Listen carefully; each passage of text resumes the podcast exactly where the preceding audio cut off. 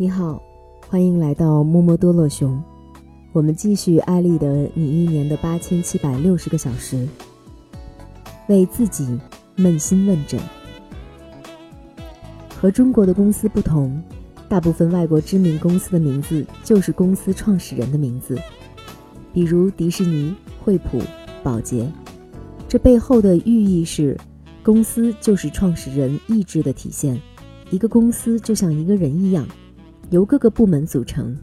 研发、生产、销售、后勤。如果公司出问题了，老板会立刻去看是哪一个部门运作不好，是因为研发部门研发的产品与客户需求不符，影响了整个公司，还是后期的销售与运营出现了问题？一个人的发展，也包括了专业知识、工作技能、人际关系各方面的因素。如果在工作中遇到了挫折，也应该像把脉公司一样去探寻病因。说来惭愧，到目前为止，我只在新东方这一家公司工作过，但已经有了两次被开除的经历，幼稚也罢，可笑也罢。如今再把那些事拿出来当做现实抽象自己的一记耳光，感觉也很酸爽。二零零八年，我在新东方经历了三个月魔鬼般的培训。但最后还是接到通知，上榜名单没有我，那种沉到谷底的感觉，就像大学时不断被女生拒绝，惨到想自杀的那种心态。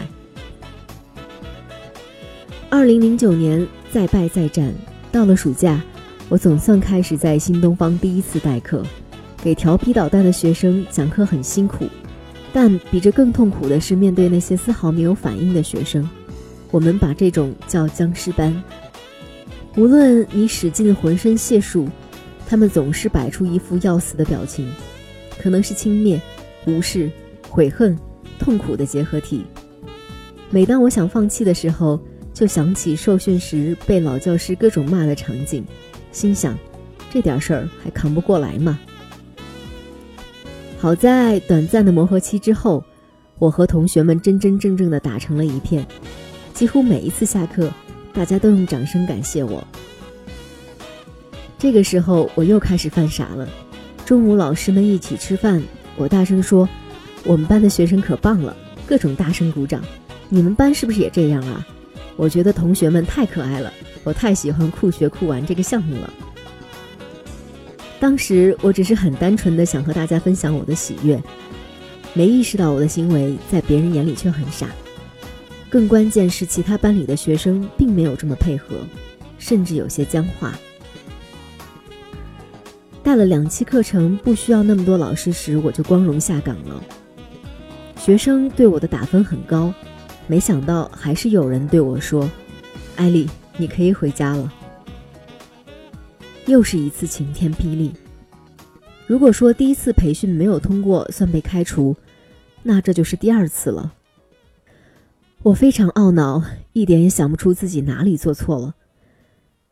我甚至想过，自己被开除的原因是曾经借过领导的一条毛巾忘记还他了，赶紧说：“领导，我还你毛巾。”领导顿时无语，聊了半天我也没听进去，心里想的全是：怎么能这样呢？我们这儿不是一个靠能力的社会吗？不是不搞关系吗？我来新东方就是希望纯洁的活着。这个时候，我知道我这家公司出了问题，却不知道问题出在哪里。为自己把脉，找到病因，往往是最难的。有时候可能通过自己冷静分析就能找到原因，更多时候，却可能需要通过别人，才能更清楚的看到自己的问题。领导知道，同事知道。但他们未必愿意告诉你。我去做了件看上去很傻但很有必要的一件事，几乎给身边所有认识的人打电话，问一下大家对我的想法和建议。这也是一个情商很低的行为。毕竟，当你打电话给朋友说“告诉我我哪里有问题，哪些地方需要改进”，对方碍于情面，恐怕很难完全说出内心的想法。但有时候，真正的朋友也会诚挚地告诉你的问题所在，帮助你成长进步。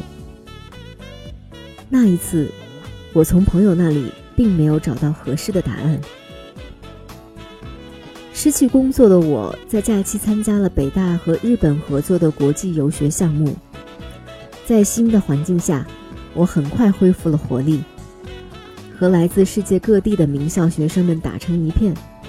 有一次，我和几个来自英国、乌克兰的朋友约好晚上去涩谷吃饭，从七点等到九点多，饿得前胸贴后背，两个老外姗姗来迟。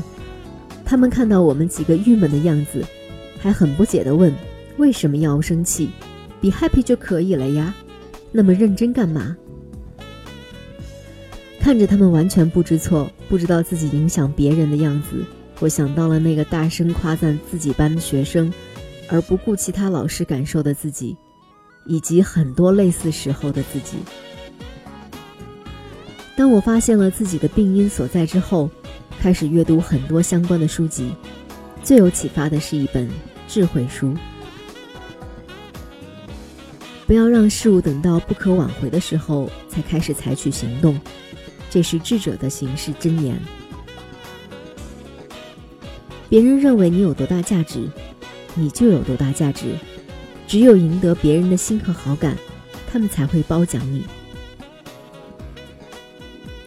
我开始真正的意识到，那个曾经自视专业能力强、课程受学生喜欢就无所顾忌的自己，有太多需要改进的地方。人应该适时闭嘴，在合适的时候说合适的话，始终应该保持低调。再有成绩，也不应该着急去展示。后来，我死皮赖脸重生，抓住了机会，回到团队，还成为了最年轻的集团演讲师。但这些教科书般的失败经历，每个人都有可能遇到。在职场上，情商有时候可能比工作能力更重要。后来。我开始管理老师时，也会遇到一些情商低的员工，他们总会抱怨自己能力强，为什么不受重用？我会告诉他们，也许你专业能力很强，但团队中需要真正能够做出贡献的人，不需要影响大家情绪的人。你自己很开心，别人很痛苦，即使你可以提高业绩，却是团队负能量的来源，这决定了你不会成为团队的核心。自然无法获得晋升机会，甚至不被开除就不错了。下一次，当你觉得自己牛到无以复加，觉得除了自己别人都是傻瓜的时候，也许你才是那个傻瓜中的战斗机。